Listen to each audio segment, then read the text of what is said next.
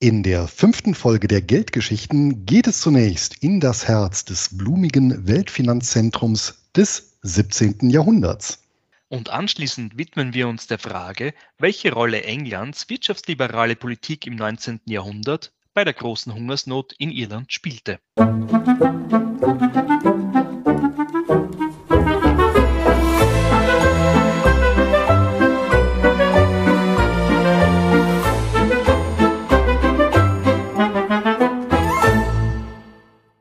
Und damit herzlich willkommen zu den Geldgeschichten. Mein Name ist Luis Patzos. Und ich bin Clemens Faustenhammer. Wir sind zwei Finanzblogger und haben die beiden schönsten Nebensachen der Welt, nämlich Geschichte und Geld, miteinander kombiniert und reisen dafür jeden letzten Freitag im Monat zurück in die Finanzzukunft. Ja, hallo, lieber Luis, freut mich, dich wieder zu hören. Clemens, es ist immer wieder ein Vergnügen. Wie ist es dir denn ergangen in den letzten Wochen? Ja deutlich besser als zu unserer letzten Aufnahme, als man, glaube ich, sehr gut hören konnte, dass ich noch leicht äh, verschnupft war, obwohl leicht hier natürlich untertrieben ist. Aber mir geht es schon deutlich besser. Danke der Nachfrage. Wie geht's dir? Danke, auch mir geht's wunderbar und ich freue mich auf unsere beiden heutigen Themen. Vorab möchte ich nochmal Bezug nehmen zu unseren letzten Folgen, nämlich zum einen habe ich eine kleine Korrektur und zum anderen eine R Ergänzung und zwar zur Korrektur. Das betrifft mich bzw. meine Geldgeschichte und zwar in der letzten Folge habe ich gesagt, dass die Münzprägestätte in Tyros für die Reinheit und Qualität ihrer Silberlegierungen bekannt war. Das ist natürlich Blödsinn, denn bekannt war Tyros für die Reinheit und Qualität der Silberprägungen, ja, also gerade die Reinheit des Silbers und die Qualität der Umformung des Metalls und nicht für die Silberlegierung, denn eine Legierung ist ja eine Verbindung von zwei Metallen, also in dem Fall wäre es eben eine Verbindung von Silber und beispielsweise Kupfer, wie es später typisch wurde, wo im Prinzip die Münze gestreckt wurde und genau das war eben nicht der Fall. Also hier die Korrektur und eine kleine Ergänzung, die mir noch aufgefallen ist. Und zwar, Clemens, erinnerst du dich noch an deine Folge in den Geldgeschichten Nummer drei zu Vespasians Latrinensteuer? Ja, es ist mir noch erinnerlich. Sehr schön, denn dort hast du ja nachgezeichnet auch den Aufstieg Vespasians, militärisch bis hin eben zum Kaiser. Und eine Besonderheit ist tatsächlich eine Münze in dem Zusammenhang und die habe ich nämlich letztes Mal erwähnt, nämlich in meiner Geldgeschichte die römische Silbermünze mit dem Schriftzug Judea Capta, die zuletzt vermutlich sogar aus dem Silber des geplünderten Tempelschatzes geprägt wurde. Und solche Capta-Münzserien, die gab es halt sehr viele, nämlich dann, wenn ein Gebiet eben erobert und ins Römische Reich integriert wurde. Und meines Wissens war die letzte Eroberung, wo eine solche Münze folgte, unter Trajan. Da gibt es nämlich eine sogenannte Dacia Capta nach der Eroberung halt Dakiens, ja, das heutige Rumänien. Und wir denken, Moment, das ist doch hier eine Automarke, die zum Renault-Konzern gehört. Ja, richtig. Die wird halt in Rumänien produziert und die haben halt den römischen Namen dafür genutzt. Die Eroberung war übrigens seinerzeit unter Trajan 106 nach Christus. Und die Judäa-Kapta-Münze ist insofern einzigartig, als es sich bei Judäa ja gerade nicht um eine neue Eroberung gehandelt hat, ja, wie du ja ausgeführt hast, sondern um die Befriedung einer Reichsprovinz, ja, also die Niederschlagung eines Aufstandes, das, das Wiederherstellen der Ordnung.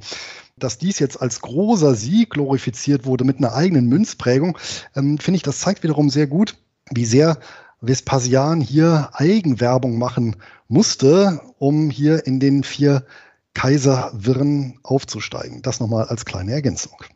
Ja, genau, weil der gute Nero hat ja Hilfe gebraucht und hat sich dann den zunächst in Ungnade gefallenen Vespasian geschnappt und gesagt, bitte mach mal die Geschichte in Judäa und das ist ihm dann auch gelungen mit seiner rechten Hand, dem Sohnemann Titus. Aber lieber Louis, ich weiß gar nicht, wie es in, äh, wie es in Niedersachsen aussieht, aber in unseren Gefilden regnet es schon, schon ganze Zeit. Äh, jetzt auch der Muttertag sprichwörtlich ins Wasser gefallen. Wir wollten ja nach Rust, das ist unsere zweite Geldgeschichte, äh, eigentlich äh, den Tag verbringen. Aber im Mai, da ist es ja so, dass, und wenn ich ganz richtig äh, liege mit meinen äh, bescheidenen geografischen Kenntnissen, liegt ja die Hauptstadt deiner Wahlheimat, Niedersachsen, äh, in Hannover. Stimmt das? Bis jetzt ist Hannover tatsächlich noch die Hauptstadt Niedersachsen. Das stimmt, ja. Du sagst bis jetzt noch, was du alles weißt. Aber, und jetzt kommt der, Sprung, der Punkt, auf den ich äh, anspiele, nämlich die Bindung Hannovers zu Großbritannien. Da gab es ja was in den letzten Jahrhunderten. Und du kannst dir jetzt gut vorstellen, auf was ich anspiele, denn gleich direkt an dich gefragt, hast, hast du die offizielle Königszeremonie von Charles, nun der Dritte, verfolgt? Die habe ich nicht verfolgt. An diesen Adelsthemen, zumindest den medial kolportierten, bin ich dann doch nicht äh, sonderlich interessiert. Vor allem das ganze Drumherum mit den ganzen Adelsexperten, die plötzlich wie Pilze aus dem Boden schießen und alles Mögliche zu erklären versuchen, finde ich, das nimmt dem Ganzen dann doch ein bisschen die Würde. Ja, Pilze und Boden, das wird uns heute auch noch beschäftigen. Aber bevor wir das noch weiter vertiefen, lieber Luis, lasse ich dir den Vortritt. Sehr gerne, lieber Clemens. Und starten möchte ich auch mit einer anderen berühmten Figur, nämlich ist dir Popeye ein Begriff? Selbstverständlich und auch Olivia. Ich bin äh, erfreut und erstaunt, dass die Geschichte eines Matrosen mit bizarren Unterarm es tatsächlich bis in die Alpenrepublik geschafft hat. Weißt du denn zufällig, wann Popeye das Licht der Welt erblickt hat? Denn das kann man sich gerade als Börsianer gut merken. Da bin ich jetzt selbst gespannt, aber noch eine ganz kurze Anmerkung. Naja, nur weil wir jetzt aktuell kein Meer mehr haben, das war ja vor 100 Jahren noch ein wenig anders, ja? das stimmt wohl. Das Licht der Welt hat Popeye im Jahr 1929 erblickt, also genau in dem Jahr des legendären Schwarzen Donnerstags. Das war dann der 24. Oktober. Der erste Comicstrip mit ihm erschien im, im Frühjahr. Der geistige Vater von Popeye, das war Elsie Segar hieß der Mann, der leider sehr früh, nämlich 1938 im Alter von 43 Jahren verstarb und der übrigens einen sehr großen Einfluss auf viele Comiczeichner, unter anderem auch bei Disney ausgeübt hat. Und auch hier ein kleiner Exkurs, so viel muss sein, denn in Hamburg steht am Fischmarkt ein Popeye-Denkmal und das wiederum hat ein gewisser Erich Gera angefertigt. Und das ist ein österreichischer Bildhauer, allerdings aus dem Vorarlberg, nicht aus dem Burgenland diesmal. Ja, und Clemens, wofür ist denn Popeye bekannt, beziehungsweise legendär? Was kommt hier in jeder Geschichte vor? Der Spinat. Richtig, der Spinat als Quelle der Unbesiegbarkeit. Und tatsächlich wurde der Spinat in Zusammenhang äh, mit der seinerzeit aufkommenden Ansicht, das Gemüse wäre aufgrund seines angeblich hohen Eisengehalts ein ideales Stärkungsmittel in den beliebten Comic eingefügt. Was übrigens den Spinatverkauf in den USA nach Schätzung der Industrie um rund ein Drittel hat steigen lassen. Und dabei ist der hohe Eisengehalt des Spinats ein nicht zuletzt durch Popeye befeuerter Mythos beziehungsweise eine urbane Legende. Und die hat übrigens auch jahrzehntelang die Ärzteschaft unkritisch übernommen. Ist also interessant, wie viel Werbung auch medizinischerseits für Spinat gemacht wurde.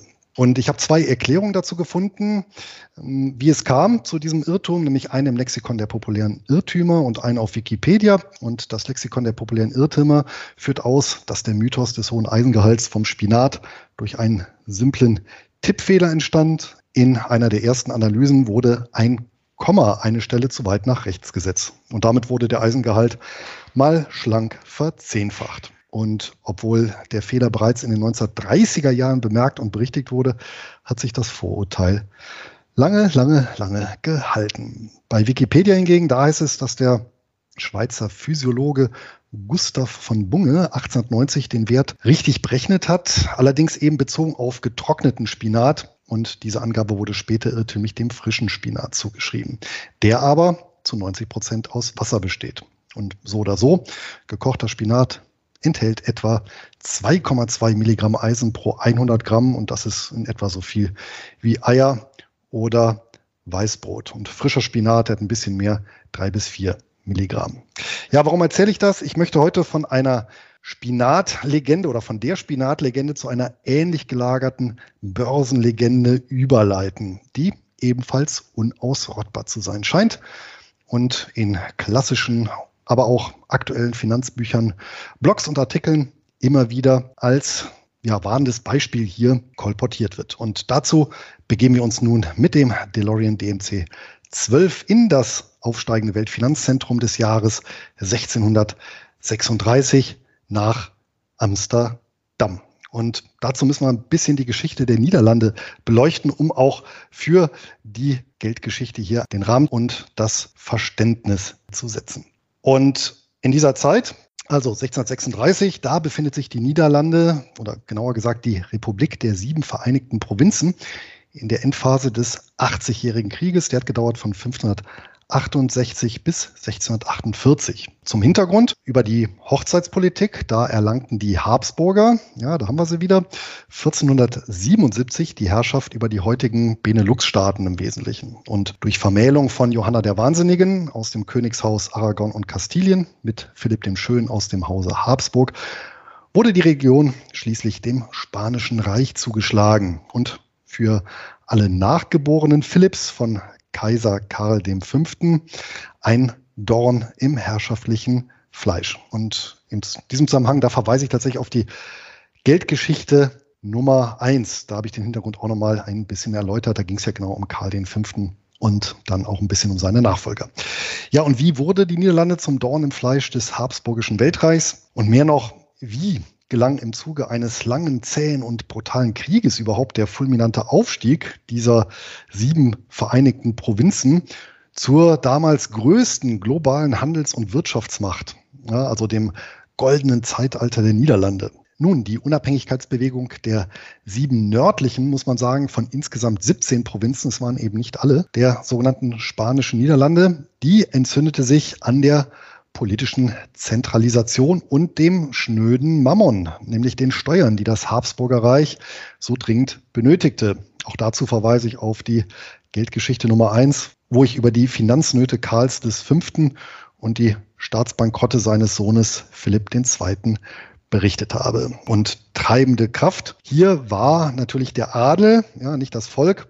Und geschürt und ausgetragen wurde der Konflikt aber über die Konfession. Mit der Erklärung der Unabhängigkeit, da erfolgte aber in den abtrünnigen Provinzen ein ganz bemerkenswerter Übergang, nämlich von einer dirigistischen Feudalgesellschaft zu einer letztendlich kapitalistischen Bürgergesellschaft. Und äh, dort war es dann breiten Bevölkerungsschichten, nämlich Bauern, Handwerkern und Händlern möglich, eben zu persönlichem Eigentum und Vertragsfreiheit zu kommen. Ein Muster, das sich auch so in der Geschichte immer wieder beobachten lässt. Die Republik war organisiert als lose Konföderation ohne Hauptstadt, ohne Verfassung, ohne Regierung, ohne Monarchen und als Organisationseinheit gab es die sogenannten Generalstaaten, also die, eine Versammlung der Vertreter der Provinzen und einen gemeinsam ernannten Statthalter auf Zeit. Und der war dann zum Beispiel auch für Kriege zuständig. Und die Besonderheit, erstmals in der neuzeitlichen Geschichte Europas bildet sich eben hier auf breiter Basis ein Mittelstand heraus. Und durch diesen, so der Ökonom Gunnar Heinsohn, Zitat, wird ein viel höherer Prozentsatz des in der Nation vorhandenen Gesamtvolumens an Eigentum fürs Wirtschaften aktiviert als irgendwo sonst auf der Welt. Typische Eigentümer der holländischen Flüts, Anmerkung meinerseits, das sind flötenförmige Frachter, werden die Holzhändler, Schiffsbauer, Segelmacher, Brauer, Müller und so weiter. Zitat Ende.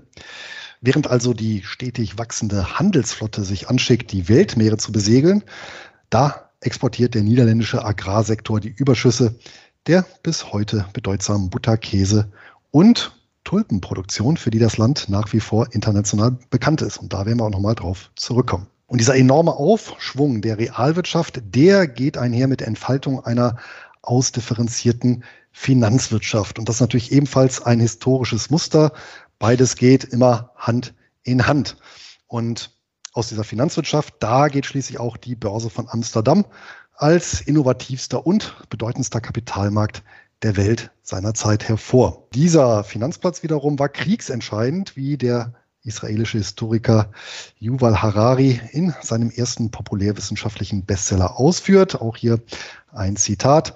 Während der König von Spanien seine Kriege finanzierte, indem er seiner murrenden Bevölkerung immer neue Steuern aufbürdete, finanzierten die Niederländer ihre Eroberungen mit Krediten und Anteilsscheinen, mit denen Käufer am Gewinn beteiligt wurden. Vorsichtige Anleger, die ihre Gelder unter keinen Umständen dem spanischen König anvertraut hätten und es sich dreimal überlegt hätten, ehe sie der niederländischen Regierung vertrauten, investierten ihr Vermögen mit Kusshand in niederländische Aktiengesellschaften, die tragende Säule des neuen Imperiums. Zitat Ende. Das muss man sich auch mal vorstellen. Inmitten dieses Krieges, da gab es auch die erste moderne Aktiengesellschaft der Welt. Die gab da ihr Börsendebüt. Der IPO gewissermaßen der niederländischen Ostindien-Kompanie oder niederländisch Vereinigte Ostindische Kompanie oder ganz kurz VOC. Die erfolgte 1602 und die mit Monopol- und Souveränitätsrechten für den asiatischen Raum ausgestattete Handels- und Söldnergesellschaft, die würde es zwar heutzutage in keinen einzigen Nachhaltigkeitsindex mehr schaffen, aber die legte nun mal den Grundstein für das niederländische Kolonialreich. Die erste Kolonie, Niederländisch-Indien mit der Hauptstadt Batavia, errang übrigens dann auch als letztes niederländisches Überseegebiet im Jahr 1949 die Unabhängigkeit. Lediglich ein kleiner Teil von Neuguinea blieb noch bis 1962 niederländisch dominiert. Einige Jahre nach dem Börsengang der VOC folgte im Jahr 1621 die Notiz der niederländischen Westindien-Kompanie, Kürzel WIC, welche nach dem asienzentrierten Vorbild die Kolonialisierung Afrikas und Amerikas vorantreiben sollte. Eine Dependance der Gesellschaft wurde auf dem Boden des heutigen Manhattans unter dem Namen Neu-Amsterdam gegründet. Und über ihre Geschichte hinweg hatten allein diese beiden Gesellschaften mehrere tausend Schiffe unter Segel. Und insgesamt stellte die Niederlande während des sogenannten goldenen Zeitalters in etwa die Hälfte der weltweiten Schiffskapazitäten.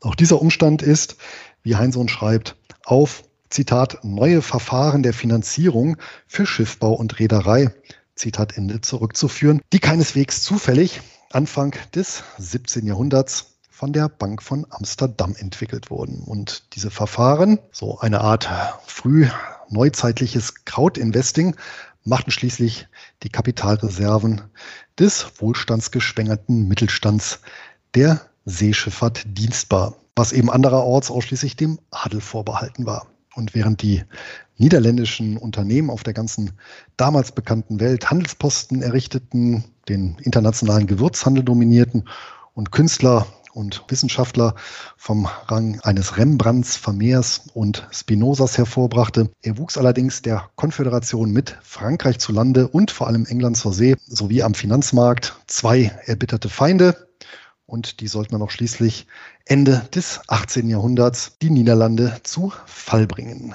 England zu Wasser und Frankreich zu Lande. Und auf den Weltmeeren, hier vor allem in Fernost, wurden die Niederlande in vier großen Seekriegen niedergerungen und zu Lande versetzte dann der Einmarsch französischer Revolutionstruppen im Jahr 1795 den sieben Vereinigten Provinzen den Todesstoß. Und die Niederlande hörte dann endgültig auf, als Großmacht zu existieren. Symptomatisch dafür wurde die Vereinigte Ostindien-Kompanie im Jahr 1799 für bankrott erklärt. Und auch wenn die Amsterdamer Börse ein bedeutender Handelsplatz bleiben sollte, musste sie den Staffelstab des weltweit führenden Finanzplatzes an den Konkurrenten jenseits des Ärmelkanals abtreten, also an London. Vom Glanz vergangener Zeiten, da zeugt bis in die Gegenwart allerdings der Umstand, dass das niederländische Wort Börse, welches selbst wiederum auf den Namen einer alten Kaufmannsfamilie zurückgeht, im deutschen Sprachraum begriffsbestimmt für einen Wertpapierhandelsplatz wurde, ne, wobei Börse im Niederländischen B-E-U-R-S-E -E geschrieben wird. So, und damit haben wir wirklich in aller Kürze den sozioökonomischen und historischen Rahmen für eine Episode oder für die Episode gesetzt, um die es heute geht, nämlich die sogenannte Tulpenmanie. Und für die Tulpenmanie, da braucht es jetzt aber noch eine Zutat, nämlich die Tulpen. Denn die sind bekanntermaßen in den Niederlanden nicht endemisch. Und dann stellt sich natürlich die Frage, wie kam die Tulpe überhaupt in den Niederlanden und wie und warum wurde sie ausgerechnet dort so beliebt? Und vor allem, Clemens, was haben deine Landsleute damit wieder zu tun? Bin ganz gespannt. Ja, das kann es auch sein. Die Tulpe oder lateinischer Begriff äh, Tulipa ist eine Gattung der Familie der Liliengewächse. Und von der gibt es heute circa 150 Arten. Besonders gefallen hat mir allerdings die Namensherkunft und die geht über das türkische Tülbent auf das persische Delband zurück, was Geliebter beziehungsweise wortwörtlich Herzband oder Herzbinder bedeutet. Und die Herkunft des Namens, die weist auch den Weg der Pflanze. Das natürliche Verbreitungsgebiet, das liegt zwischen dem östlichen Mittelmeer und Zentralasien. Und tatsächlich übernahmen die Türken bzw. Osmanen von den Persern im 15. Jahrhundert die Tulpenzucht. Und zwar als Luxusgut, denn die Tulpe galt den Sultan als eine der edelsten Blumen überhaupt. Und jetzt kommt nämlich über den Botschafter der in Wien residierenden Habsburger, ja, da sind wir wieder bei den Österreichern, da gelangten die Samen und Zwiebeln nach Europa, hier in den Garten Maximilians des Zweiten. Logischerweise, was bei den Habsburgern beliebt war, wurde dann auch bei allen anderen Herrschaftshäusern recht schnell beliebt. Und so waren die Tulpen dann in allen Metropolen des Kontinents bald zu finden. Die anspruchsvollen und exotischen, aber vor allem auch sehr dekorativen Tulpen, die avancierten dann zur Modepflanze ähm, in den Kreisen, die sich das leisten konnten. Und das war eben im feudal geprägten Europa, waren das vor allem eben die Adelskreise. Genau diese feudale Struktur, die war jedoch in den Niederlanden zerschlagen worden. Und somit tat das eben beschriebene aufstrebende Bürgertum genau das, was es auch in allen früheren oder späteren Epochen tat. Es trachtete nach den adeligen Luxusgütern und Statussymbolen, bis diese schließlich zum Alltagsgegenstand wurden. Das betrifft dann übrigens so ziemlich alles, was sich im heutigen Durchschnittshaushalt findet.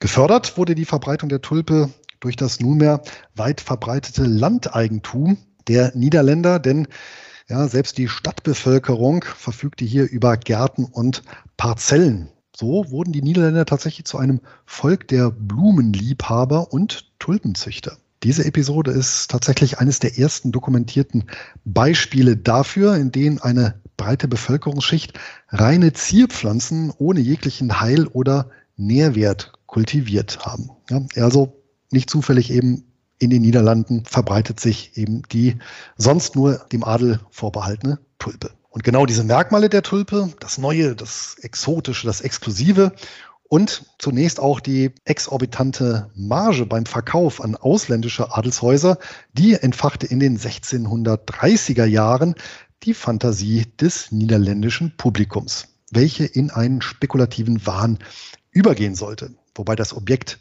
der Begierde nicht die Tulpe selber war, sondern die Zwiebel, über die sich eine neue Blume ziehen und weitere Zwiebeln gewinnen ließen. Der Wahn ergriff das ganze Land und trieb die Preise auf schwindelerregende Höhen. In der Spitze um die Jahreswende 1636, 1637 wurden Tulpenzwiebeln für Zitat einen neuen Wagen, zwei graue Pferde und ein vollständiges Geschirr Zitat Ende gehandelt.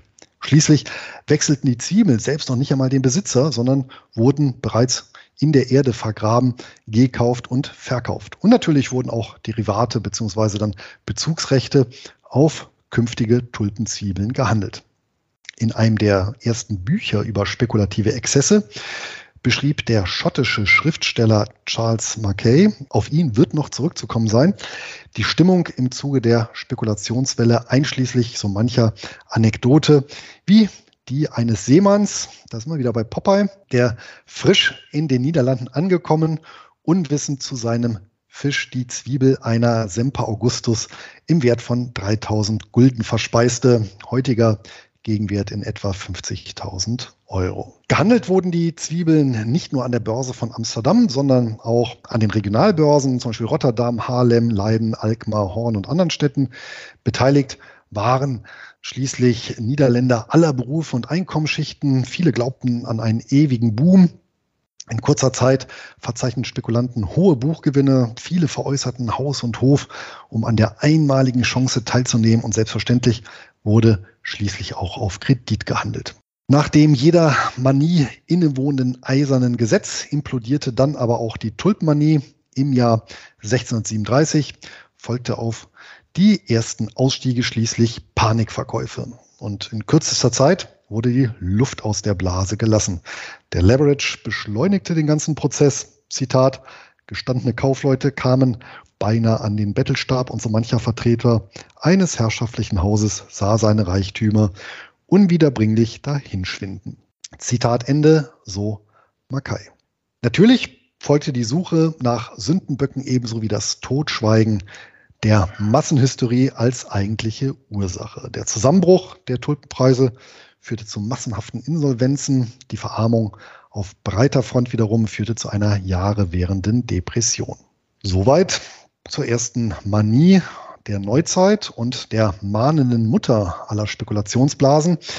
In diesem Fall habe ich die Faktenzusammenstellung dem Buch Eine kurze Geschichte der Spekulation von John Kenneth Galbraith entnommen, der immerhin als einer der einflussreichsten Ökonomen des 20. Jahrhunderts gilt. So, was hat das Ganze jetzt mit dem Spinat und Popeye zu tun? Nun kann es aber sein, dass bei der über Generationen tradierten Geschichte vom Tulpenwahn analog zum Spinat ebenfalls ein Komma gewissermaßen um eine Stelle verrutscht ist. Hier eben ein monetäres und in beiden Fällen ein wichtiger Inhaltsstoff weit weniger konzentriert vorliegt als eigentlich vermutet. Das sagt nicht ich, das schreibt die britische Historikerin Anne Goldgar, die den Tulpenschwindel auch formidabel zusammengefasst hat. Zitat, die Tulpenmanie war irrational, ein Rausch. Jeder in den Niederlanden war darin verwickelt, vom Schornsteinfeger bis zum Aristokraten.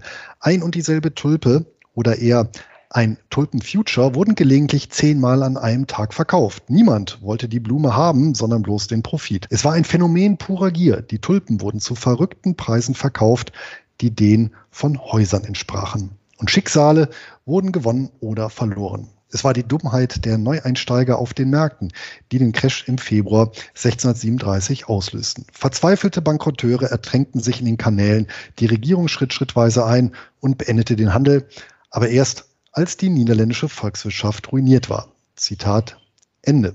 Und sie ergänzt dazu, ja, die Story ist super, aber so weitgehend nicht wahr. Und sie hat sich die Mühe gemacht, tatsächlich jahrelang Nachforschungen in den niederländischen Archiven zu betreiben und hat die Ergebnisse auch in einem Buch veröffentlicht. Das Buch heißt Tulip Mania, Money, Hannah and Knowledge of the Dutch Golden Age. Diese Erkenntnisse sind auch wissenschaftsgeschichtlich sehr interessant, erzählen aber eben im Kern eine völlig unspektakuläre Geschichte. Und das dokumentiert auch nochmal die Wichtigkeit, sich wirklich bei Primärquellen zu informieren. Hat mich so ein bisschen erinnert, das Ganze dann auch analog an die Unze Gold für die Toga. Das ist ja auch so eine ökonomische Gleichung, die sich über viele, ja vermutlich auch Jahrhunderte gehalten hat. So, und das Ganze fängt eben damit an, dass Gold gar überhaupt gar keine Belege dafür gefunden hat, dass Zwiebeln Dutzende oder gar hunderte Male weiterverkauft wurden. Die längste dokumentierte Käuferkette umfasst lediglich fünf Personen.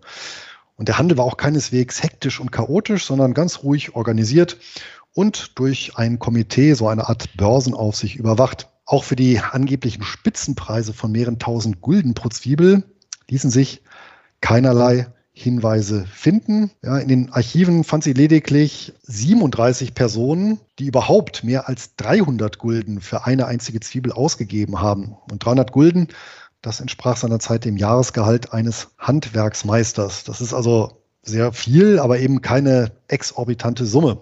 Die allermeisten Tulpen waren eben auch deutlich günstiger. Und gezahlt wurden die Spitzenpreise natürlich auch nicht von bis zur Halskrause verschuldeten Spekulanten, sondern von wohlhabenden Händlern, die sich eben auch diese teuren Exemplare leisten konnten. Und der Handel, der erfolgte auch überwiegend unter Freunden, Verwandten, Bekannten und eben Standesgenossen.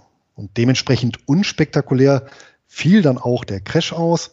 Gab zwar einen großen Preisanstieg in den ersten fünf Wochen des Jahres 1637 mit einer anschließenden Normalisierung des Preisniveaus, aber dabei haben die wenigsten Händler Geld verloren und dabei auch kaum die Käufer, denn die Lieferung der Zwiebeln und die Zahlung des Preises wurden durchgehend für den Frühling, also nach der Blütezeit vereinbart und durch die bereits bestehenden Termingeschäfte fielen also auf Käuferseite gar keine Verluste an.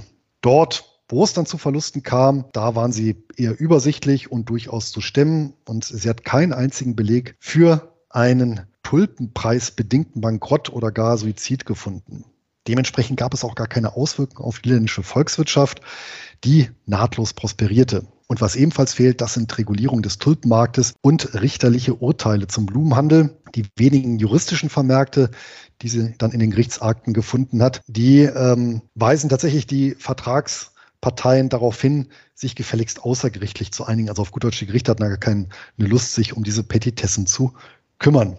Angesichts dieses Befundes, da stellt sich natürlich die Frage, wie kam es überhaupt zu dieser ganz erheblichen Diskrepanz zwischen Realität und Erzählung? Auch dem ist die Anne Goldgar nachgegangen und sie identifiziert ironisch-spöttische Lieder und Gedichte als Basis der Legende, die nach dieser Preisspitze und der Normalisierung in den Niederlanden die Runde gemacht haben. Und man könnte das Ganze vergleichen mit ja, heutigen sogenannten Memes in den sozialen Medien. Das entsprechende Pendant seinerzeit in den Niederlanden, das war eben auch völlig überzeichnet und teilweise eben durch Neid oder Schadenfreude angesichts der, wenn auch tragbaren Verluste mancher Händler getrieben. Denn, so Goldgar, Zitat, der Reichtum der anderen ist immer schwer zu ertragen, vor allem wenn das eigene mit dem Broterwerb verbundene Leid größer erscheint. Zitat Ende. Es gibt eben viele Lieder und Gedichte letztendlich, die dann auch die Gefährlichkeit der Spekulation an der Börse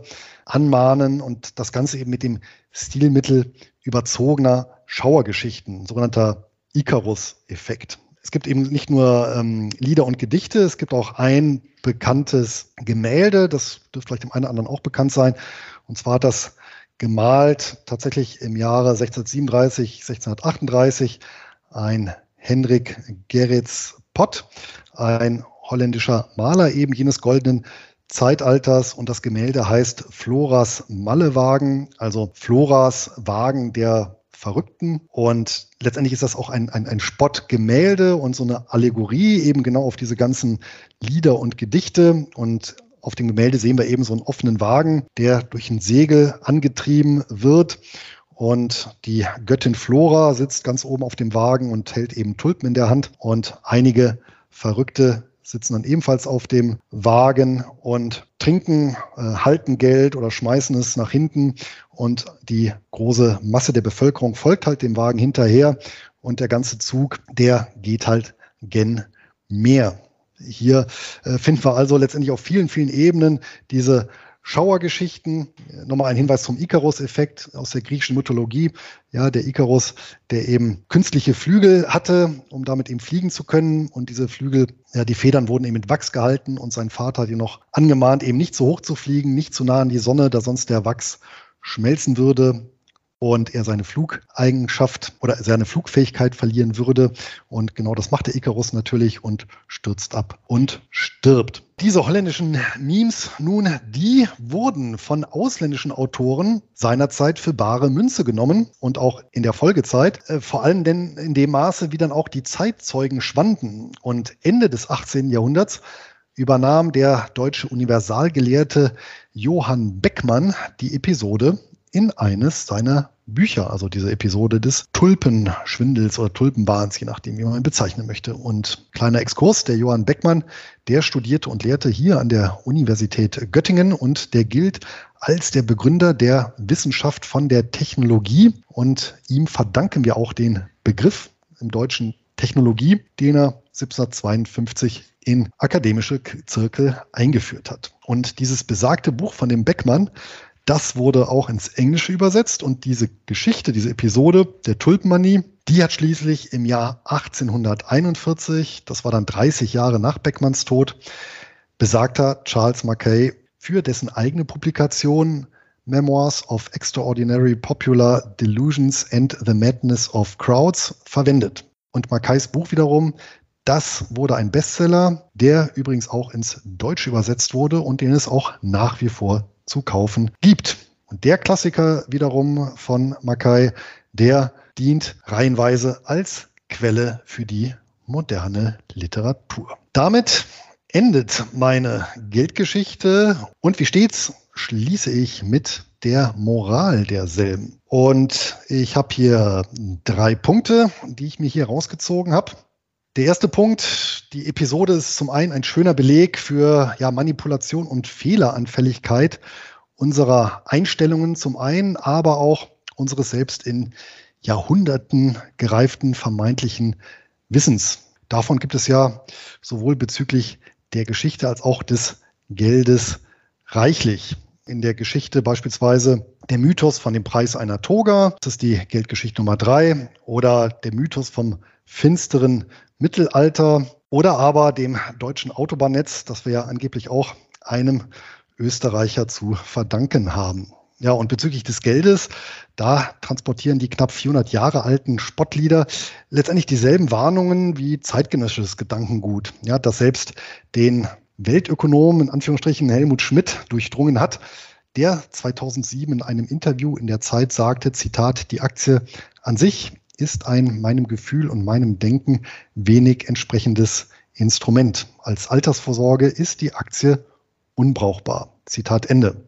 Und was unser vermeintliches Wissen angeht, bewegt sich unsere Erkenntnis bestenfalls zunehmend von Falschannahmen weg, wie ein anderer berühmter Österreicher, der Philosoph Sir Karl Raimund Popper ausgeführt hat. Zitat, unser Wissen ist ein kritisches Raten, ein Netz von Hypothesen, ein Gewebe von Vermutungen. Zitat Ende. Zweitens, Clemens, was meinst du? Wie viel Prozent der weltweit gehandelten Kulturtulpen stammen heute aus den Niederlanden? Oh Gott. Ähm, ja, eine Schätzfrage, ich, ich weiß, ist schwierig. da ich mich mit dieser Materie noch nicht näher beschäftigt habe, sage ich ein Prozent. Knapp daneben, es sind etwa 80 Prozent. Ja, wirklich nur knapp, oder? Ja, abhängig daneben. Und das belegt nochmal ganz schön Manien oder auch jetzt wie im Fall des fiktiven Tulpenwahns, beziehungsweise eben real, sondern ich nenne es mal jetzt äh, spekulative Kapriole, ohne exzessiven Charakter, die können letztendlich zu enormen wirtschaftlichen Vorteilen führen, nämlich dann, wenn sie die Basis für einen ja, innovativen Sektor legen. Im Fall der Niederlande war dies ein Tulpencluster, der eben bis heute hält. Ja, ganz analog beispielsweise seinerzeit zum konkurrenzlosen Einbecker Bier. Hier, hier, verweise ich an die Geldgeschichten Folge 2 im 14. bis zum 16. Jahrhundert. Aber wir finden auch ganz viele weitere Anwendungsfälle dieser sogenannten Diamantentheorie nach Porter die damit letztendlich auch ein Stück weit zusammenhängt. Ein prominentes Beispiel dafür ist die Dotcom-Ära. In dem Boom und Bust, da wurden zwar die Bilanzen einer Vielzahl von Unternehmen zerbröselt. Allerdings die Infrastruktur, die Anlagen, Geschäftsmodelle, die konnten preiswert von den Überlebenden oder eben neuen Akteuren übernommen werden, welche dann die digitale Infrastruktur der Gegenwart geschmiedet haben. Und die Erkenntnis lautet, obwohl innovative Firmen für die Volkswirtschaft von großer Bedeutung sind, ja, liefern sie für Investoren häufig gerade keine überdurchschnittliche Rendite. Das folgt dann häufig in der zweiten oder in einer dritten Welle.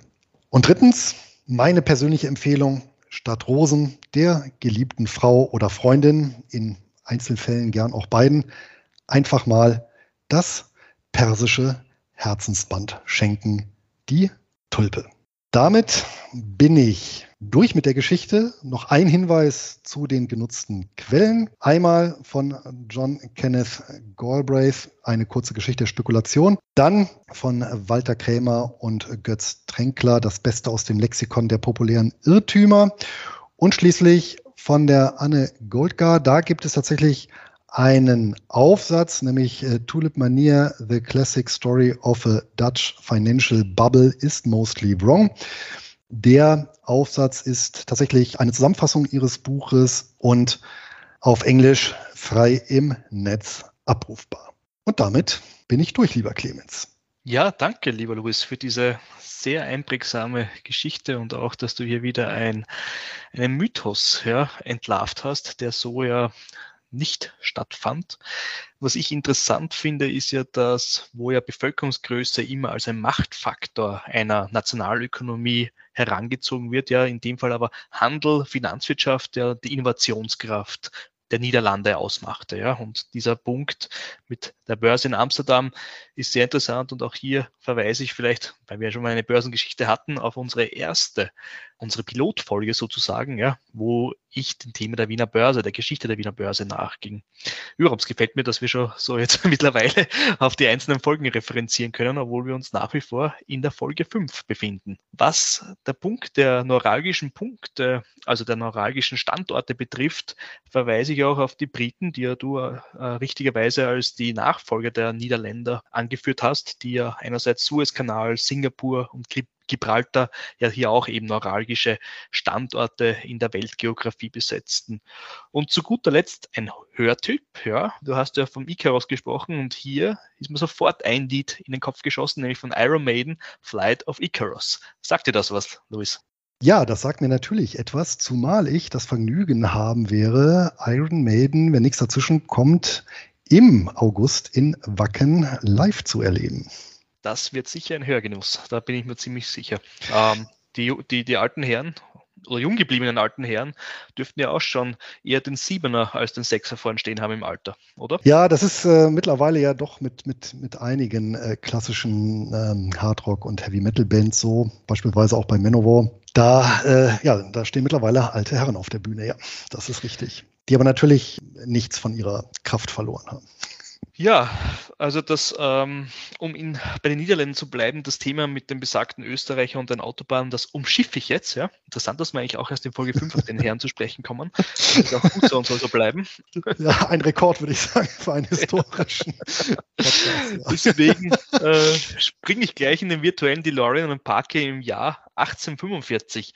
Aber davor, lieber Louis, eine Frage zum lockeren Aufwärmen. Hör zu. Welches Land assoziierst du mit den designierten schottischen Fußballmeister Celtic Glasgow, die anfangs Feedback genannte, aber heute als U2 weltweit bekannte, naja, nehmen wir es halt Rockband gerne, und ein am Karfreitag unterzeichnetes Abkommen. Das müsste Irland sein, die grüne Insel. Du bist eine Bank, Louis, und ich meine Bank selbstverständlich als Ausdruck für Verlässlichkeit. Ja, muss man ja heutzutage dazu sagen. Also, ja. ja der Begriff äh, ist äh, ein bisschen in Schlingern gekommen, äh, gerade jetzt in den letzten Wochen, ja. Ja, das stimmt, ja. Das nehme ich auch zur Kenntnis. Aber jetzt genug der Schmeicheleien. Also heute habe ich mir als das Thema die große irische Hungersnot, The Great Famine oder auch The Great Hunger genannt, als Geldgeschichte herausgepickt. Und dabei möchte ich den sozioökonomischen Hintergrund näher beleuchten. Doch bevor ich gleich direkt in das zentrale Thema hupfe, schlage ich vor, die irische Geschichte und vor allem die jahrhundertelange historische Verbindung zum östlichen größeren Inselnachbarn, nämlich England, im Schweinsgalopp durchzunehmen. Also Irland, circa 600 vor Christus von den Kelten besiedelt, war in vielen kleinteiligen Herrschaften und autonomen Stämmen gegliedert. Ja. Und auf der grünen Insel, die übrigens niemals von den Römern erobert wurde, ganz im Gegenteil zu Britannien, setzte ab dem 4. Jahrhundert nach Christi Geburt die Christianisierung ein ein wesentlicher Punkt für die weitere Geschichte Irlands. Nachdem die Wikinger zunächst ihr Unwesen trieben, gründeten sie unter anderem die heutige Hauptstadt Irlands, Dublin, als ihren permanenten Standort bzw. ihre Basis für weitere Beutezüge. Jetzt machen wir einen Sprung um ein paar Jahrhunderte, nämlich im Jahre 1169 kam es zur anglonormanischen Invasion unter König Heinrich II. Das war übrigens genau 103 Jahre nachdem Wilhelm der Eroberer 1066 in England seine Herrschaft begründete. Er, also jetzt Heinrich, machte sich die fragile Lage in Irland zunutze, denn die Stämme waren wieder einmal untereinander zerstritten. Bekannterweise wurde auch von einem Stamm, von einem Stammesführer nach Irland gerufen, um den zu befriedigen. Allerdings verblieben dann die Engländer dann deutlich länger als ursprünglich gedacht gedacht. Die überlegene Militärtechnik der Engländer tat ihr Übriges und ja, sie hatten eigentlich relativ einfaches Spiel, zumindest im Osten des Landes. Die Ländereien, die gewonnenen Ländereien wurden als Lehen an normannische Baronen verteilt und diese befanden sich aber überwiegend im Osten der Insel, da der Westen nach wie vor nicht erobert war, beziehungsweise dort ein, eine gewisse Autonomie weiter fortbestand. Die geringe Anzahl der Eroberer, auch aufgrund normannischer Interessen in Schottland und vor allem auch in Frankreich, machten eine normannisch-irische Zusammenarbeit erforderlich. Im Verlauf des 14. Jahrhunderts kam es in Irland mehrfach zu Erhebungen gegen die englische Oberhoheit,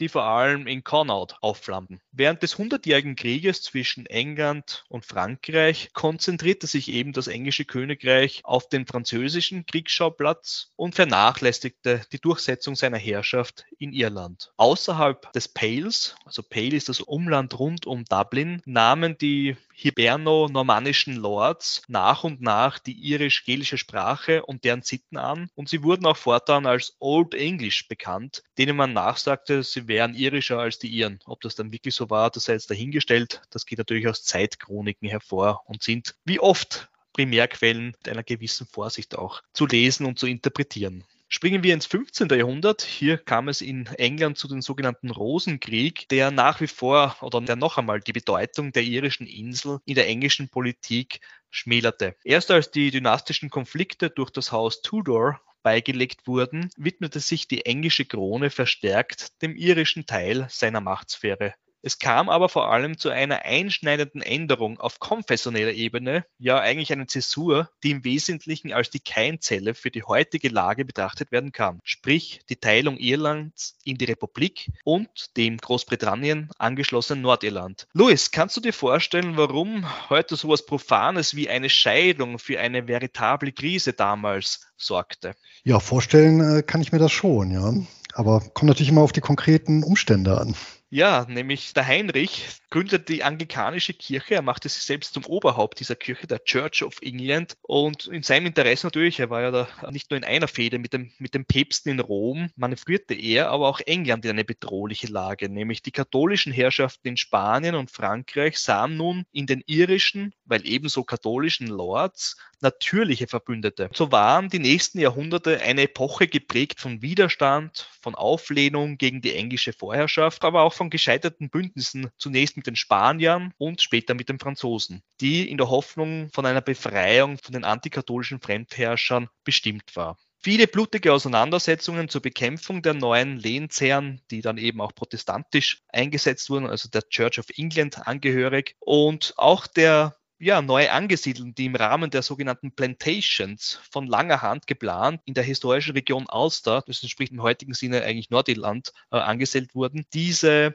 blutigen Auseinandersetzungen führten dann immer wieder zu natürlich Reaktionen englischerseits, unterjochten die katholisch geprägte irische Bevölkerung. Immer wieder schöpften die Iren Hoffnung, wenn Großbritannien außerhalb des Stammlandes in einen Konflikt involviert war. Und da gab es ja nicht wenige zu dieser Zeit. Einerseits im 18. Jahrhundert den Siebenjährigen Krieg, den amerikanischen Unabhängigkeitskrieg, aber auch die zwei Jahrzehnte der Napoleonischen Kriege. Teilweise in Reaktion auf die permanente Rebellion in Irland wurde, wurde die unabhängige irische Regierung am 1. Januar 1801 mit dem Act of Union komplett abgeschafft und Irland dem Königreich Großbritannien angeschlossen, das von nun an auch offiziell Vereinigtes Königreich von Großbritannien und Irland genannt wurde. Das irische Parlament in Dublin, dominiert von anglikanischen Grundbesitzern und der protestantischen Elite, wurde gezwungen, für seine eigene Auflösung und damit dem Ende der Selbstverwaltung zu stimmen.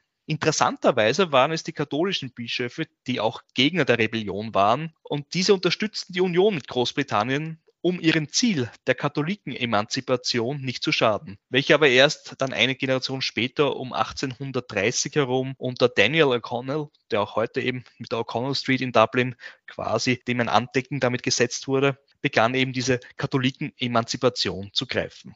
An diesem historischen Scheidepunkt, dem formellen Ende Irlands und die rechtliche Einverleibung durch Großbritannien, möchte ich mich nun dem zentralen Thema dieser Geldgeschichte widmen. Um das Ausmaß und die Bedeutung der großen Hungersnot zur Mitte des 19. Jahrhunderts auch einzunorden, möchte ich erörtern, welche Rolle denn Irland für das britische Königshaus aus einer wirtschaftlichen Perspektive gesehen spielte.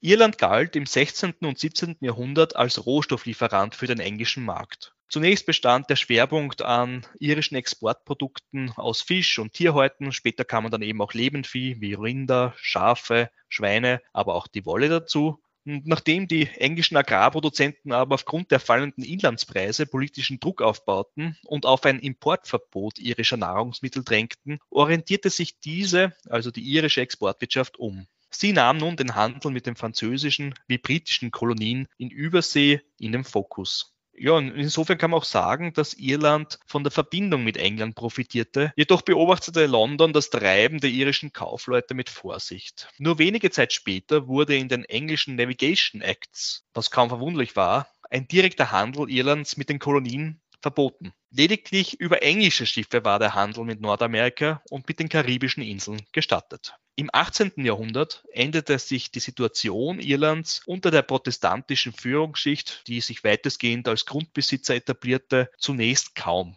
Die irische Wirtschaft war komplementär aufgestellt und auf die englischen Bedürfnisse ausgerichtet. Die zunehmende Industrialisierung in den Großstädten wie das wachsende Manchester, Birmingham, aber auch das in Schottland liegende Glasgow und eben auch anderen Industrieansiedlungen war ein permanenter Bedarf nach Lebensmitteln gegeben. Auch damals, und das muss man auch dazu sagen, 1707 war ja schon, waren schon die Königreiche England und Schottland verbunden und man sprach eben von dann auch offiziell von Großbritannien, natürlich von den Engländern und aus London heraus geführt. Nichtsdestotrotz verdoppelte sich auch die Bevölkerung Irlands im Verlauf des 18. Jahrhunderts, welche zum damaligen Zeitpunkt auf knapp 5 Millionen anwuchs. Eingedenk dessen, dass die Emigration nach Nordamerika schon in dieser Epoche spürbar zunahm, ist diese demografische Entwicklung durchaus bemerkenswert, wurde aber auch befeuert von Siedlern aus dem damaligen England und Schottland. Als Grund für dieses beachtliche Wachstum der irischen und nach wie vor vorwiegend katholischen Bevölkerung wurde der Anbau der Kartoffel seitens einen Teil der dazu forschenden Wissenschaft hervorgestrichen, die sogenannte Kartoffeltheorie.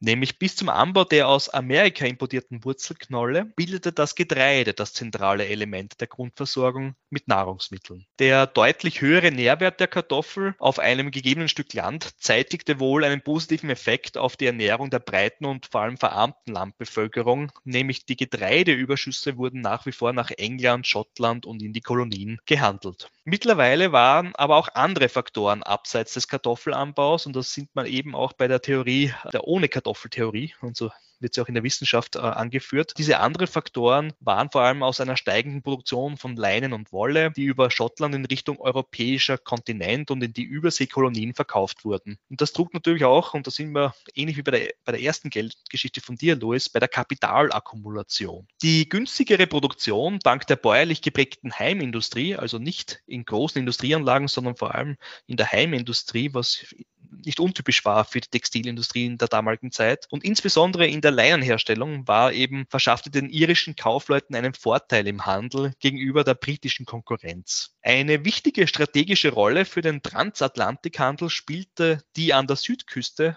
liegende Stadt Cork, wo sich neben Dublin ein zweites Zentrum für Banken langsam etablierte. Wie war es sonst um die Wirtschaft in Irland am Vorabend des verhängnisvollen Jahres 18 45 bestellt.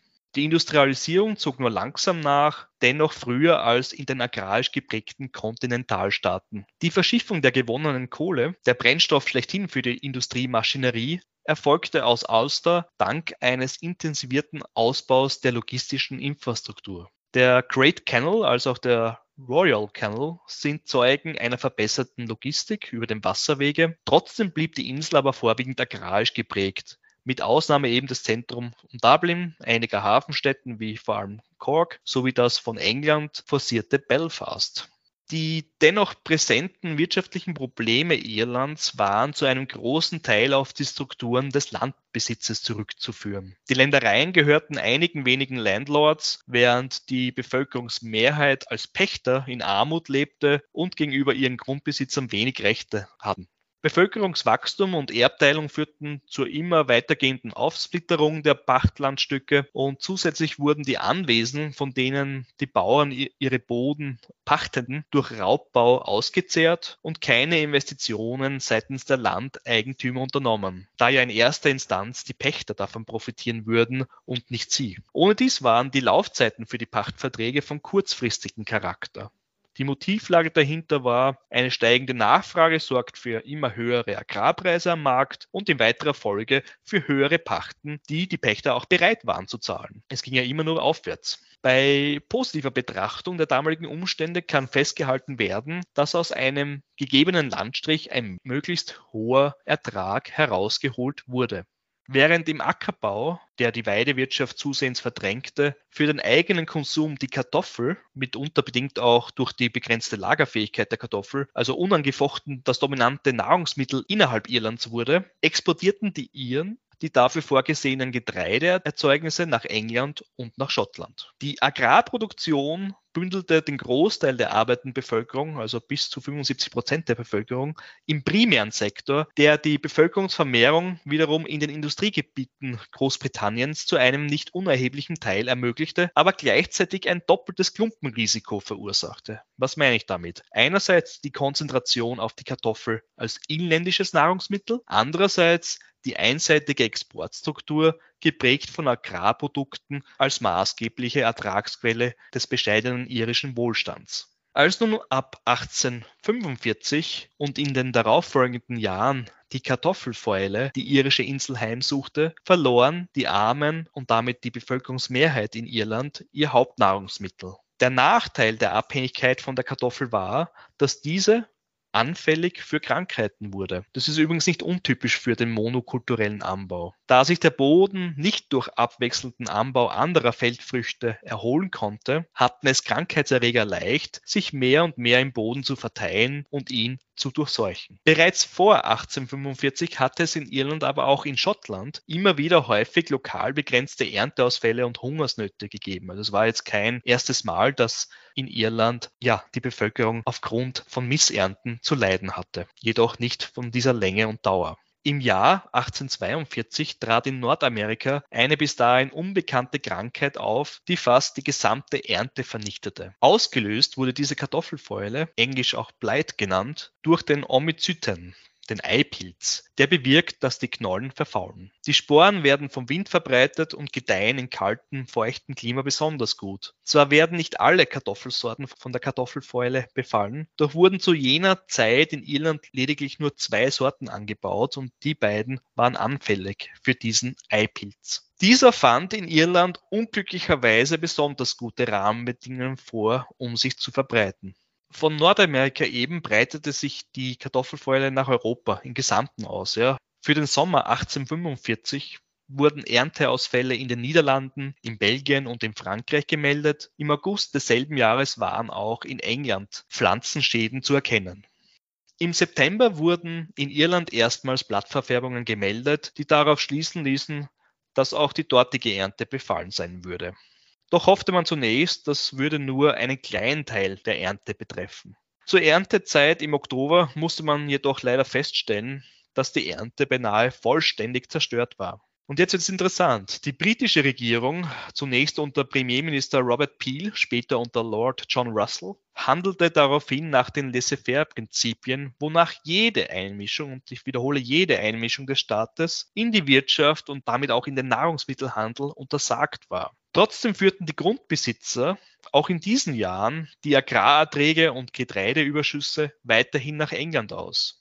Wohlgemerkt, die Kartoffelfäule zerstörte die inländische Basis für den Konsum. Nichtsdestotrotz exportierten die vor allem protestantisch geprägte Elite in Form der Grundbesitzer Getreide nach England. Öffentliche Hilfsprogramme in Irland wurden ausgearbeitet, erwiesen sich jedoch als ungenügend und so geriet die Situation allmählich außer Kontrolle, denn dazu gesellten sich auch leider Epidemien von Typhus, Cholera und Ruhr. Auch Hilfsgelder und Güter aus der ganzen Welt konnten nicht mehr retten, was die Untätigkeit der britischen Regierung ausgelöst hatte. Ein befristetes Verbot des Exports von irischem Getreide und auch ein Verbot der in Irland bedeutenden Alkoholdestillation aus Lebensmitteln wurde trotz der Hungersnot nicht in Betracht gezogen, obwohl sich die Maßnahmen bei früheren Missernten als sehr erfolgreich erwiesen hatten. Die Nahrungsmittellieferanten und Händler übten entsprechenden Druck aus, denn jeder staatliche forcierte Eingriff wäre doch ein Angriff auf den freien Markt gewesen. Man muss hier auch mitdenken, dass zu dieser Zeit natürlich auch ein großer äh, Markt und beziehungsweise Marktnachfrage in den kontinentaleuropäischen Staaten vorherrschte, die ja eben auch unter der Kartoffelfäule litten, aber nicht so lange wie in Irland. Das beschränkte sich dort meistens auf ein Jahr, weil da glücklicherweise auch eine Dürreperiode einsetzte und damit das Ende der Kartoffelfäule besiegelte. Ab 1847, dem dritten Jahr der Hungersnot, begann der Staat öffentliche Suppenküchen zur kostenlosen Massenspeisung für, und da schwanken die Zahlen, zwei bis drei Millionen Menschen zu organisieren, denn die vorab beschlossenen Beschäftigungsprogramme wirkten nicht wie erhofft. Die meiste Zeit der fünfjährigen Hungerperiode bis 1849 hindurch war Irland ein Nettoexporteur für Nahrungsmittel. John Mitchell formulierte es 1861 sehr trefflich. Zitat. Der Allmächtige, gewiss, sandte die Kartoffelfäule, aber die Engländer schufen die Hungersnot. Zitat Ende. Wie lassen sich die Zahlen nun einordnen? Je nachdem, welcher Literatur man liest und sich bedient, verringerte sich die Bevölkerung zwischen 1845 und 1851 von anfangs 8,5 Millionen auf 6,5 Millionen Einwohner. Mindestens eine Million davon war am Hunger oder an den Folgen der Kartoffelfäule gestorben. Bis 1871 ging diese Zahl aufgrund der Auswanderung verarmter Landbewohner um eine weitere Million auf 5,5 Millionen zurück. Dieser Negativtrend hielt bis zur Jahrhundertwende, also vom 19. in das 20. Jahrhundert, an, mit dem Tiefpunkt von knapp 4,4 Millionen Menschen um das Jahr 1905 herum. Zur besseren Einordnung der, der ganzen Dimension, heute beträgt die Bevölkerung der Republik Irland circa 5,1 Millionen Menschen. Zwischen 1845 und 1855 verließen wiederum 2,1 Millionen Menschen die irische Insel und versuchten ihr Glück in Kanada, Australien, den USA und in den Industriezentren Englands. Es entstand ein Irland außerhalb Irlands.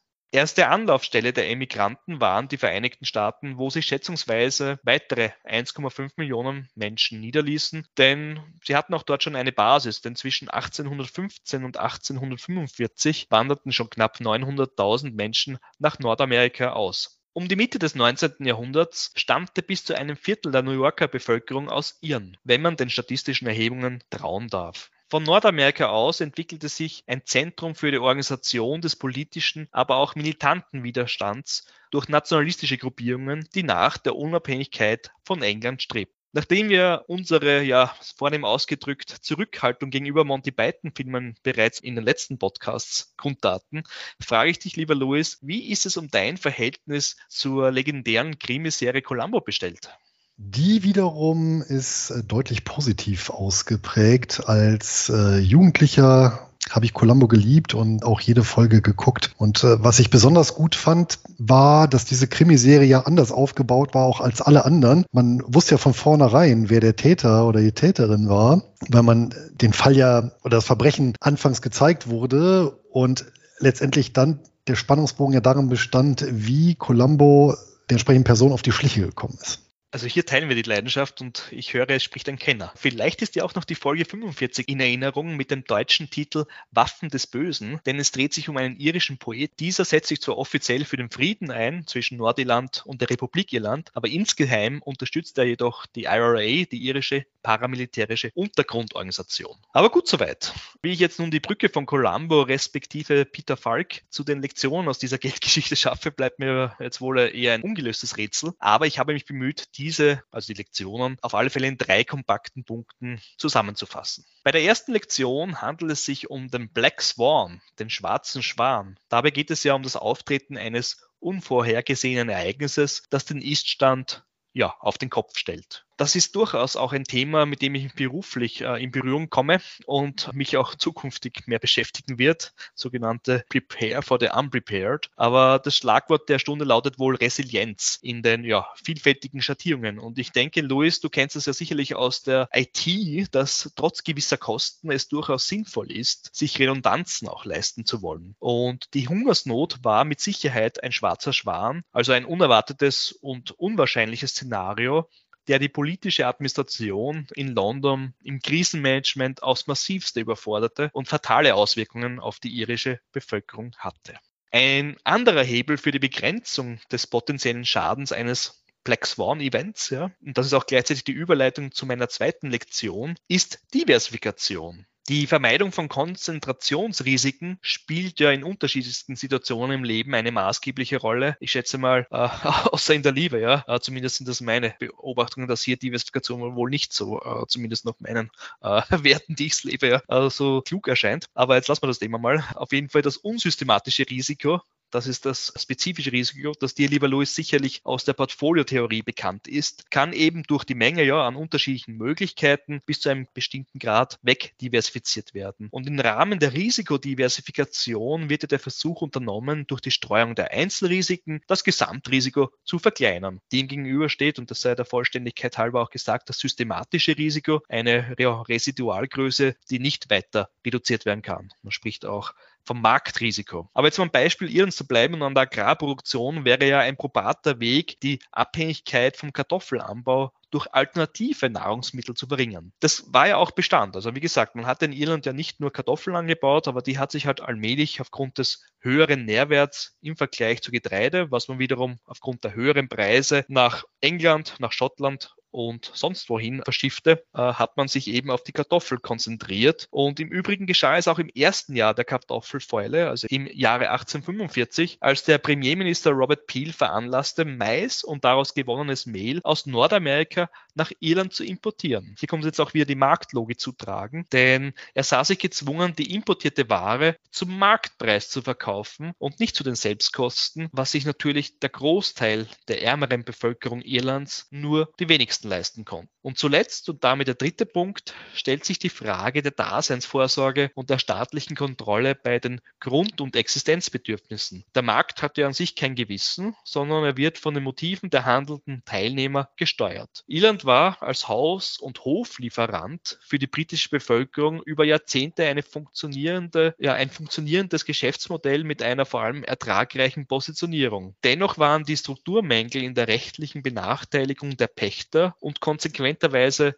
der Bevorteilung der Landbesitzer Usus. Den Regierungen in Westminster bzw. den handelnden Politikern zur Zeit der großen Hungersnot wurde, wie geschildert, eine Laissez-faire-Politik attestiert. De facto aber auch resultierte das zaghafte und inkonsequente Management der Krise aus einer historisch gewachsenen, untergeordneten Behandlung und auch Rolle damit von Irland. Es wurde bloß ein Nebenland zu Great Britain gesehen. Das ist eine Konstante in der Londoner Politik. Denn bizarrerweise kam ja auch die Frage Irlands im Vorfeld der Brexit-Abstimmung im Jahre 2016 überhaupt nicht vor. Nach dem Volksentscheid, eben aus der Europäischen Union auszutreten, wirkten Diskussionen um den Backstop doch ohne Konzept. Und auch wenn ich jetzt mit einer rhetorischen Frage zum Ende dieser Geldgeschichte ein wenig euphemistisch klingen mag, lieber Louis, so möchte ich mir es gar nicht ausmalen, wenn die im Karfreitagsabkommen von 1998 festgehaltene Möglichkeit ernsthaft in Erwägung gezogen wird, nämlich eine Wiedervereinigung mit der Republik Irland, wenn sich die Mehrheit der Nordiren dafür aussprechen sollte. Zum Abschluss nun die Literatur. Ein Standard- und Überblickswerk von Michael Maurer, Geschichte Irlands, gibt es eine aktuelle Ausgabe von 2021. Herausgegeben von John Crowley, Atlas of the Great Irish Famine aus dem Jahre 2012. Und aus der Belletristik bzw. Roman Joseph O'Connor, Star of the Sea, Farewell to Old Ireland. Das gibt es auch im Deutschen mit übersetzt Die Überfahrt zum Schluss eine digitale Quelle. Es existiert ein Archiv, bestehend aus über 1500 ja, Zeitungsberichten, Chroniken zur damaligen Zeit aus der Zeit der Hungersnot, die eben vom Institute of the Great Hunger frei verfügbar ist und werden diesen Link in den Notizen teilen. Das war es mit meiner Geldgeschichte. Ein sehr trauriges Kapitel der europäischen Geschichte, was du als Aufhänger genutzt hast, welches übrigens ja mit zwei Besonderheiten aufwarten kann. Nämlich die erste ist, das war in Westeuropa die letzte Hungersnot in Nichtkriegszeiten. Und äh, die zweite, und die verdeutlicht meiner Ansicht nach das Ausmaß der Katastrophe nochmal besonders, dass nämlich Irland das einzige Land in Westeuropa ist, was sein Bevölkerungsmaximum eben im 19. Jahrhundert nie wieder erreicht hat. Ja? Also alle anderen Länder sind ja weit drüber über dem entsprechenden Bevölkerungsniveau, ähm, trotz Kriegen und Seuchen.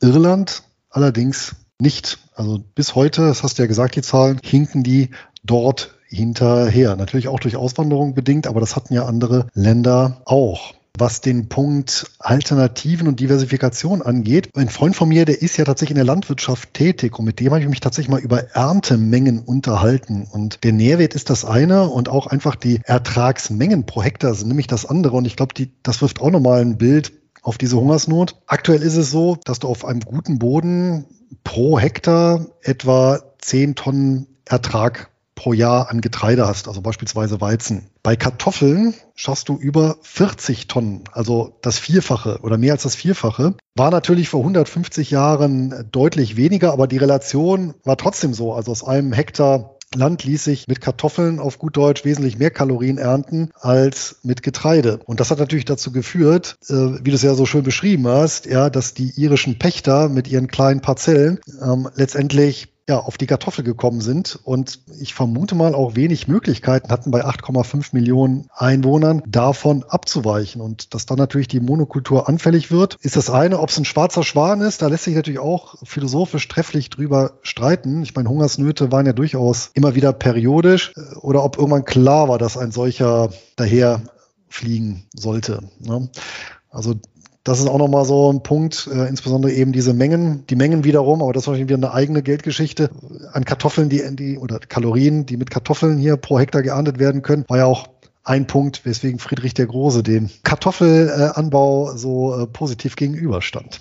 Ja, absolut. Und vor allem auch interessant ist ja, dass noch immer in diesen kleinen Parzellierungen die Subsistenzwirtschaft ja im Vordergrund stand. Nichtsdestotrotz musste ja die Pacht ja in Geld bezahlt werden. Daraus ergab sich auch, dass man zumindest jeder Bauer einen kleinen Anteil auch Getreide anbaute, um diese Pacht den protestantischen Grundbesitzern zu entrichten. Absolut. Und was mir auch noch eingefallen ist, das war nicht der letzte Pilz, der eine Monokultur zu Fall gebracht hat. Es gibt ein ganz bekanntes Obst, Obst, was ebenfalls weltweit übrigens einem Pilz zum Opfer gefallen ist. Weißt du welches? Ich denke jetzt nicht an den Pilz. Ich hätte jetzt gedacht, es kommt die Reblaus, aber jetzt bin ich gespannt. Tatsächlich die Banane. Die Banane ist die Obstsorte mit der weltweit größten Erntemenge, ist erst seit den Anfang der 1960er Jahre, glaube ich, die, wie wir sie heute kennen, die sogenannte Cavendish, übrigens benannt nach einem britischen Lord, denn zuvor gab es eine andere Sorte, die wurde eben weltweit angebaut für den Export und die ist tatsächlich eben auch einem Pilz, der sich sehr schnell verbreitet hat und wirklich weltweit alle Bestände vernichtet hat, so dass auch ja alle Bananenimporteure und Händler pleite gegangen sind. Und besagter Lord Cavendish hatte auch im 19. Jahrhundert sich bestimmte Bananenpflanzen nach äh, Großbritannien bringen lassen oder, oder selber gebracht und dort damit rumexperimentiert. Und von daher gab es dort eben eine Bananen Zucht oder eine Bananensorte, die dann verwendet werden konnte, um äh, neue Züchtungen aufzubauen. Und so ist heute die Banane eben diese Cavendish-Banane. Ja. Ja, bei Banane denke ich auch automatisch irgendwie an Oliver Kahn, aber ich glaube, damit dabei belassen wir es heute. Darf ich dir noch zwei Medienempfehlungen zum Thema geben? Ja, absolut. Und für unsere Hörer und Hörerinnen natürlich unbedingt, ja. Ja, gerne, weil ich das Thema auch faszinierend finde. Und ich habe einen Film tatsächlich, den ich mir auch mehrfach angeguckt habe, der heißt Black 47. Den gibt es bei den bekannten Streaming-Anbietern und der thematisiert genau diese Epoche, also letztendlich handelt es sich um ein Rache-Epos, aber das wird eben eingebettet genau in diesen Hungersnot-Kontext. Es geht um einen Iren, der vor der Hungersnot nach Großbritannien gegangen ist, eben auch aus Geldnot und sich dort bei der Armee verdingt hat, in Afghanistan dort gedient hat und dann eben zurückkommt in seine Heimat, genau mitten rein in diese Hungersnot und natürlich davon äh, ja, ergriffen ist, dann mitbekommen hat, welche Verwandte alle verhungert sind, welche hingerichtet wurden, weil sie Nahrungsmittel geklaut haben und dann noch mitbekommt, wie seine Schwägerin, Nächten und Neffen ähm, erfrieren. Und dann startet er eben einen Rachefeldzug gegen alle Beteiligten ja, sehr äh, düsterer Film, der aber auch diese, diese Stimmung und dieses Elend äh, wirklich sehr, sehr gut einfängt. Ein bekannter Schauspieler, äh, der dort mitspielt, fällt mir jetzt der, der, der, Name des realen Schauspielers nicht ein, aber das ist der Mr. Smith aus der Matrix-Serie, beziehungsweise der Elrond aus dem Herr der Ringe. Und wer es lieber musikalisch mag, es gibt ein ganz berühmt, also in Irland ganz berühmtes Lied zu dem Themenkomplex The Fields of Athenry und dieses Lied gibt es in ganz, ganz vielen Varianten, unter anderem auch in einer eher punkigeren Version von den Dropkick Murphys. Und ich glaube, die kennst du und schätzt du auch, lieber Clemens. Eventuell bekannt sind sie dem einen oder anderen aus Departed unter Feinden von Martin Scorsese. Da steuern die die Filmmusik oder einen Teil der Filmmusik bei. Und übrigens auch die treten im August in Wacken auf. Ja, absolut. Also die, die Dropkick Murphys habe ich das erste Mal in den späten 90er Jahren, glaube ich, in der Arena in Wien gehört. Und auch hier eine Musikempfehlung, das erste Album. Auch mit dem damaligen Sänger noch, äh, der dann nachher ausgetauscht wurde beim nächsten Mal, das weiß gar nicht, wie der jetzt heißt. Aber Do or Die heißt das Album. Das steht auch bei mir noch immer nach wie vor zu Hause und wenn ich Zeit habe, Dropkick Murphys, eine ganz, ganz tolle Band, ja, ausgezeichnet. Soweit zur fünften Folge der Geldgeschichten. Und wie immer freuen wir uns über Anmerkungen, Fragen, Korrekturen und Wünsche. Nutzt dafür die Kommentarfunktion oder schreibt uns eine Mail an kontakt.geldgeschichten.info und diskutieren könnt ihr mit uns im gleichnamigen Telegram-Kanal zum Podcast unter gruppe.geldgeschichten.info.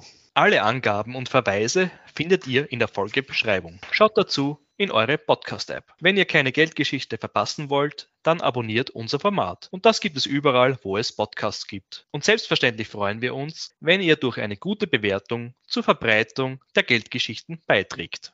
Und damit verabschieden wir uns von allen Hörern mit dem alten chinesischen Segenswunsch möget ihr in uninteressanten Zeiten leben.